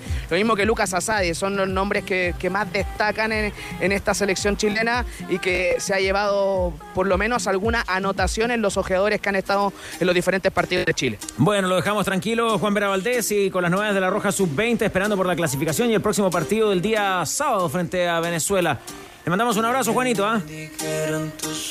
Abrazo, tenores, que estén muy bien. En el Pascual Guerrero se juega el sábado. Ya no juega Chile en Palma Seca, juega en el Pascual Guerrero. Ahí se, se definirá eh, el último partido de, de Chile frente a Venezuela. ¿Se enojó Costa con los problemas técnicos? No, para nada. Eh, Juan eh, Vera Valdés desde Colombia, Gonzalo Álvarez, para planificar el fin de semana, eh, horario de ese partido de Chile frente a Venezuela. 20-30 horas. 20-30 horas el día sábado se va a jugar el Venezuela-Chile. Mismo horario para el partido entre Ecuador y Uruguay, que también eh, van a definir el eh, grupo B de este sudamericano sub-20. 15 millones de dólares es lo que dice que tiene listo el Aston Villa para traerse o para llevarse a Darío Suárez. Si fuera tan gentil, la tabla del otro grupo de este sudamericano. Por supuesto, primero es Paraguay, 7 puntos. eh, Segundo, Brasil con 6 unidades. Colombia es tercero, tiene 4 puntos y sin nada. Argentina cuarto y Perú quinto. Remolques Tremac rentabilizan su negocio. Compre un Tremac, es el remolque más ligado al mercado que le permite transportar mayor carga útil. Contáctalos en Tremac a través de las redes sociales en todo el país. Porque entre un remolque y un remolque. Hay un Tremac de diferencia. Tac, tac, tac, Tremac. ¿Cómo? Muy bien. Nos vamos a ir a la pausa en estos tenores modo verano, 15 con 17, miércoles 25 de enero. Lo vemos a Daniel Morón en la presentación de dos nuevas jugadoras del eh, fútbol femenino de Colo Colo. Ávila Soto, atento a la noticia, ya nos alertará. Viene la Católica también, ¿ah? dentro de nuestro menú veraniego. Chupete, cuando usted disponga la pausa. para decirle, muchacho, ahora. Sí, cuando usted disponga chupete a la pausa y ya volvemos eh, con Católica y algo más siempre junto a los tenores de ADN. ¿Perdón? Todo está en juego. Estás en ADN Deportes con los tenores. 91.7. La pasión que llevas dentro. Universidad Católica. Universidad Católica. Universidad Católica. ¿Se resolvió dónde juega la Católica, Álvaro Chupey? Estadio Esterro Arreollo de Concepción es el eh, elegido por la Universidad Católica. Esperan ya esta tarde tener a la venta las entradas en el Cruzado. Se esperan la última autorización oficial por parte de la autoridad eh, regional para ya estar a, a la venta, poner a la venta esta tarde las entradas para el partido frente a Curicó Unido a las 20.30 horas de este sábado 28 de enero se va a jugar dicho encuentro. Escuchemos al Nacho Saavedra que el día de hoy habló en conferencia de prensa sobre esta posibilidad de ser locales en Concepción, el tener que trasladarse de fuera de Santiago debido al estado de la cancha del Estadio Santa Laura. Esta fue la declaración del eh, mediocampista de la Universidad Católica. La verdad es que donde sea que juguemos tenemos que, tratar de hacerlo de la mejor manera. Eh, si es en Concepción, si acá en Santiago, en Viña, donde sea, hay que tratar de, de- imponer nuestro juego y, de que la gente nos acompañe, creo que es lo más importante. Entonces, si es que se da allá, eh, hemos tenido muy lindo momento allá, eh, la gente nos ha acompañado, hemos sentido su apoyo, entonces la verdad es que sería lindo también de que de llevar a Católica a regiones y que nos puedan apoyar desde allá, no solamente Santiago. Más que nada también ojalá que, que las familias también nos puedan acompañar. ¿Te gusta cómo lo resolvió Católica? Eh, privilegiar el estado de la cancha, Pancho Muat. Yo creo que Holland lo tenía clarísimo eh, y exigió, claro, una cancha acorde a lo que él quiere hacer. Y me parece que está bien, y me parece que todos estos otros agregados que hace eh, Cruzado, me parece que van en la línea justamente de fortalecer el vínculo, que es algo que nunca debes perder de vista, ¿no? Entre la institución, la, la concesionaria que sea, y quienes, digamos, están detrás de, de sostener a ese equipo de fútbol. Álvaro, decía que en, en un ratito más salen a la venta las entradas. ¿Qué falta para eso? La última autorización por parte de la autoridad. eh, Todavía visitamos el sitio del campeonato nacional y está ese asterisco en el estadio Esterroa en Rebolledo. También vale destacar que la Católica preguntó por Rancagua. Era la primera opción que tenían en Cruzados. Eh, Nos, decían desde la interna de la Universidad Católica que mm, eh, están viendo eh, las próximas semanas también evaluar la opción de Rancagua por, por esto, el tema de la cercanía. Bueno, a Concepción el partido, Danilo Díaz. Sí, a propósito, entre paréntesis, la cancha de Rancagua nos mandaba foto el Nano Rey, está espectacular la del Teniente. Claro, pero el domingo juega O'Higgins con Juega Colo-Colo. Con Colo Colo. Y eh, el técnico quiere jugar ahí, yo creo que en el caso de Holland, lo que va a tener entonces que eh, ver la Católica es cómo gana en equilibrio en la mitad del campo. El resultado del otro día ganó bien, sí, ganó bien, pero fue mentiroso. El primer tiempo, Everton pudo haber hecho un par de pepas. Eh, la media hora inicial fue muy buena de Everton. El remate de espejo, por ejemplo, antes del minuto, que responde muy bien Dituro. eh, anunció algo. Le quedó mucho espacio a, a Saavedra para él solo, para tener que, que cubrir, y un equipo que sea, que sea capaz de pelearle esa zona eh, o que le haga el primer gol, lo puede complicar a Lucé. En esa zona de la cancha es donde quiere reforzar la Católica, Álvaro. Efectivamente, han estado eh, en negociaciones ya con eh, diversos volantes, han estado observando y el elegido sería William Salarcón, el eh, volante que juega en Unión La Calera. Ya se presentó una oferta formal por parte de Cruzados para con el jugador y el propio Nacho Saavedra se refería a esta posibilidad de tener un jugador parecido en sus características de juego para poder competir y por qué no eh, acompañarlo en la mitad de la cancha. Con el tema de que llegue alguien más con, con mis características, la, verdad es que bueno, o sea, yo lo veo desde el punto de vista de que cuando hay competencia uno siempre eleva un poco más el rendimiento, de que es bueno tener variantes y, la verdad es que ojalá se dé y, que sea un aporte para el equipo, porque acá todos los que lleguen y sean aporte va a ser muy bueno. ¿Boseyur? Ah, buen jugador William Alarcón, eh, que debería incluso mejorar aún más con un entrenador como, como Holland. Eh, y yo creo que con respecto a, a la Católica 2023, eh, siento que Holland da un giro eh, en, en su metodología, en su filosofía de juego, porque más allá de que no él, él pueda decir, y, y yo también uno le tiene que creer, ¿no? De que siempre va a privilegiar la, la tenencia de balón, una cosa que, que no se puede negar es que cuando uno eh, forma en el 11 a esos nombres propios, a Aravena por fuera, a Gonzalo Tapia por el otro lado, a Di Santo y San Pedri en ofensiva, es un equipo pa, que, que necesita cancha por delante para correr. Sus principales características no son el, el juntar pase o armar un, un, un ataque estructurado. Entonces, por eso que Católica se ve bien ahora con un poquito de repliegue para partir de ahí salir en contragolpe y tal como lo como pasó en, eh, eh, en- en algunos goles de contra Everton. ¿Eso tiene un, un tono y, y una valoración negativa? No, se gana de cualquier forma. Y yo siento que esta Católica 2023, con esos nombres propios, está más llana a jugar de esa manera, por más que a lo mejor su entrenador no quiera, que de una manera más eh, estructurada y, y juntando más pases. El primer tiempo de la Católica Everton, eh, lo que más me gustó de la primera fecha, me pareció realmente un partido de gran dinámica y que termina 2-0 por eh, en los últimos minutos de- del, del primer tiempo se define. Lo otro que quería remarcar es la presencia de Di Santo y, y San Pedri arriba juntos, eh, marca ya un, un- un punto, ¿ah? es decir, eh, hay una católica ahí que propone algo diferente y que tiene intérpretes para, para llevarlo a cabo. Pero sobre eso que plantea Pancho, un tema ya más largo, sí, para, para otra mesa de los tenores, si que tenemos algún sponsor que nos quiere invitar a, a algo más largo ya. Ah, está bueno eso. A mí, quiere largo el Eh, programa, mira, ser, mira. ¿ah? Con almuerzo. A un tercer tiempo. Tercer vamos. tiempo. Lo que me Pues ahí ya se puso patio. varios, algunos amigos argentinos, eh, exfutbolistas, entrenadores, que dicen, claro, ese partido de la Católica con Everton en el primer tiempo es muy entretenido. Pero tú no puedes jugar a nivel internacional así. Eh, me, Viejo, me decía, me- pero- un, una- un amigo me decía, lo que ocurre ahí es que la mitad de la cancha es una autopista, no, no marca nadie. Pero es la primera fecha eh, del campeonato y No, nosotros, para so- yo nosotros estoy súper hablando como espectador. te Claro. Estoy diciendo, entonces no Pero estoy yo te haciendo hablo- el yo- análisis Y táctico. yo te hablo desde lo, desde la, desde lo competitivo, Ya. porque acá se marca poco. Está bien, Danilo. Lo dijo todavía Figueroa. Está, ¿se está, bien, está bien. Eso eh, es la mirada y, y- y por supuesto que la, la valido mucho del, del especialista. Ahora te quiero decir, nosotros y la mayoría de los que estamos escuchando en este minuto este programa somos espectadores del fútbol. Queremos ir a, a ver un juego que nos mueva, que nos movilice, que nos 4-3. levante, que nos levante, que no, escúchame, pero, está bien, pero Danilo, que nos Danilo. levante el asiento, que nos levante el asiento. ¿Viste? Y, y eso es parte también del juego. Entonces, cuando tú perdís de vista eso y solo tenís, estáis pensando en la pizarrita, digamos, y en, en la disciplina táctica, está perfecto. Pero agrégale un poco de emoción, agrégale sorpresa, agrégale capacidad de improvisación también dentro de la cancha, agrégale talento. El salto de Di Santo para ganar en el cabezazo y pegarle un, un puntete, porque realmente ya es un.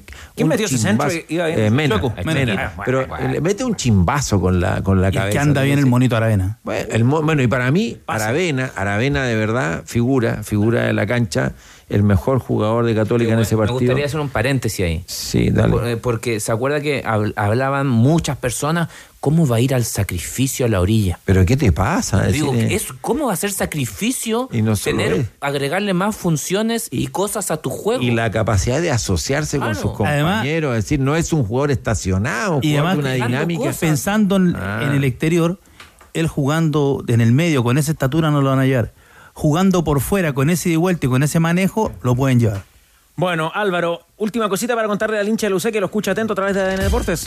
Que estén atentos a la venta de entradas a las 20-30 horas de este sábado. Es el partido en Estadio Esterro Arrebolleo. Hay confianza en Cruzados de que hoy ya va a estar a la venta las entradas para dicho encuentro. Álvaro Chupey, que es parte de la, de la savia nueva dentro de la banda, ¿lo ha recibido bien la banda? ¿Cómo han sido estos meses de permanencia ahí en el equipo de ADN Deportes? Por supuesto, excelente. ¿Usted sabe nadar o no? Sí. Ah, ya, perfecto. Sí, ya, ya, ya pegamos el chapuzón. Sí, muy. Ah, ¿verdad? Pero no vale. ¿eh? Me contaron. No vale. Ya. No fue aprobado por el, por el comité ejecutivo de la banda de Yo no sé nadar en realidad. Danilo, Hay muchas cosas ahí. me llegaron ya a mi WhatsApp dos propuestas concretas para unos tenores largos, así tipo Radio Ah. Uruguaya, tres ¿Ya? horas. Tres horas. Eso como el programa de mi amigo Pablo Silva Olazábal en la Radio Nacional de Uruguay. Y sin ninguna cuña, sin ningún recurso reportero, extra. sin Ah, reportero. ¿cómo, cómo? Sin reportero. Sin, sin ninguna cuña, sin No. repor- no, pura, pura charla en la mesa. Ah, fierro. Claro. Ah, Pero son como ocho en la mesa. ¿Y, tengo con, en mi y WhatsApp. convenciones o no? ¿Convenciones? Ojalá. Ah, ya. Ojalá para Fome la fiesta. Ya tengo tres propuestas concretas. Oye, bro. Tres. Tres horas. Me dicen de preferencia un programa nocturno. Nocturno. Se lo imaginan nocturno, pero ya hay. Sí, sí, sí. Hay dos o tres Claramente, nocturno. Bien, Algo así como gusta. para después de Amigos de la Noche. Puede ser, claro. Me gusta, compases al amanecer. Julio Tapia, no me lo nombre. Tenores al amanecer. Julio Tapia, Vamos, hombre de radio. vamos, tenores al amanecer. Una vez a la semana, todos los días. ¿cómo? No, diario no. Yo creo que los tenores no, están ya para no. esa frecuencia. Yo creo que hay que ir los dos está seguidos. Un programa a las 23 horas sería bueno. Sí, sí, sí, me gusta, me gusta ese horario. Bueno, vamos. Pero semanal, una cosa semanal. Llegan acá más, más, más propuestas y candidatos. Vamos, vamos, vamos. Bueno. Me gusta eso. Gonzalo, sueltas y al cierre. ¿Algo para contarle a nuestros amigos? Busca delantero. Bueno, Racing encontró uno, más o menos nomás. Paolo Guerrero firmó su contrato que se extenderá hasta diciembre de 2023 con el cuadro de la academia. Y lo que hablábamos de Ben Brereton al comienzo, los titulares particularmente, está muy ligado con la salida del holandés Dan Yuma del cuadro del Villarreal que se fue a jugar a la Premier League y dicen que esa es la puerta de entrada para que nuestro Ben llegue al submarino amarillo. ¿No era opción para Colo Colo, Pablo Guerrero? Fue para todo el fútbol chileno en todas yo, las épocas. Yo creo que lo que se asustaron fue con la edad de Pablo Guerrero. Si no, porque estaba libre. Sí, pues. Estaba libre Pablo Guerrero. A propósito de Colo Colo, en conferencia de prensa donde presentaron eh, dos refuerzos eh, de su equipo femenino, ha dicho en los últimos eh, minutos a Daniel Morón que en el caso de Emiliano Amor esperan un último informe médico para resolver cuál será la situación eh, del defensa argentino y una probable contratación. Y sobre Gustavo Quinteros ha dicho el presidente blanco y negro, Alfredo Stowin, que el tribunal, por cierto, tiene todo el derecho a citarlo y que ellos van a preparar la defensa con los abogados del club. Si estás pensando en viajar ahora con Sky, ya no tienes que escoger entre volar con una aerolínea de buenos precios o una con aviones de última generación que cuiden el planeta. Agarra vuelo con Sky y disfruta viajar con la flota de aviones más nuevos del continente. Yo sé que tienes a tus ganadores allí, Gonzalo Álvarez. Qué gentileza de, estos amigos, a los que publicaron la antología de la Chilean Premier League. Eran dos que multiplicamos por dos, o sea, son cuatro ganadores en los nombres. eh, Gonzalo Álvarez, entre quienes participaron en el WhatsApp de ADN. De la editorial Los Perros Románticos, Sebastián Marchán. Sebastián Marchán. Dante Ramírez Álvarez de Graneros. Grande Dante Ramírez de Graneros. Juan Márquez de Win. Ahí está Juan Márquez de Win. Y Alejandro Bugueño. No es burgueño, ¿ah? es bugueño. También la felicitación para Alejandro Bugueño. Al cierre, una nota triste, por favor, Chupete, para recordarlo de manera muy especial a Luis Alberto Santamaría Muñoz, eh, un auditor incondicional de toda la vida de este programa y que fue parte de una acción solidaria muy importante eh, llevada adelante por ADN. Luis Alberto Santamaría Muñoz, profesor de Estado, ingeniero comercial, falleció a los 59 años, víctima de un cáncer cerebral. eh, vivía él en Maipú, la población patrona de Chile. Allí comenzó a los ocho años eh, a frecuentar el club deportivo de su barrio, su querida patrona de Chile. Durante 45 años defendió sus colores, colgando los botines a los 53 y recibiendo un partido de despedida en su honor. Durante los últimos cinco años se mantuvo ligado al club, esta vez desde fuera de la cancha. Así fue como impulsó la creación del Fondo Solidario Celeste, una institución que formalizó las acciones solidarias organizadas bajo el alero del club. ADN, a través de este programa Los Tenores, acudió al llamado del Patrona de Chile en una de sus tantas subastas solidarias y hoy adhiere al sentimiento de la esposa de Luis, la señora Marcela, sus hijos, Daniela, Javiera y Nicolás, y a toda la familia y comunidad del Patrona de Chile. A las 3 de la tarde se realizaban eh, la misa en la memoria de Luis en el cementerio Parque El Manantial de Maipú para luego proceder a la sepultura de sus restos. Así que bueno, a toda la familia, a todos los integrantes de ese club Patrona de Chile y a toda la comunidad de Maipú, los amigos y quienes conocieron a Luis Alberto Santamaría, eh, el homenaje, la dedicatoria de este programa y nuestro recuerdo, porque bueno, fueron muchas las subastas que se organizaron en eh, meses y en tiempos muy complicados para nuestro país, en la pandemia, ¿se acuerdan? Todas las ollas comunes y toda la gente que, que pudo a través de este programa tener, eh, no sé, un poquito de esperanza y colaboración. Así que lo recordamos al cierre, Pancho, Jan, Danilo, Gonzalo, con un pequeño minuto de silencio, como un gesto, ¿no? Para, para despedirlo por siempre, por su eterno descanso. Que pasen bien, una linda tarde, tengan todos. El abrazo para la familia de Luis y sigan en nuestra compañía, que ya viene Ana Top Kia, tu otra pasión. Apuesta en vivo y por streaming con Polla Experto. Easy, renueva el amor por tu hogar. Mundo, la internet más rápida de Latinoamérica. Hyundai Camiones y Buses para todo y para todos. Hablemos de fútbol femenino. Una invitación de Volkswagen. Caja Los Andes. Y Tremac, la diferencia entre un remolque y un remolque. Presentaron ADN Deportes. Bajamos el telón.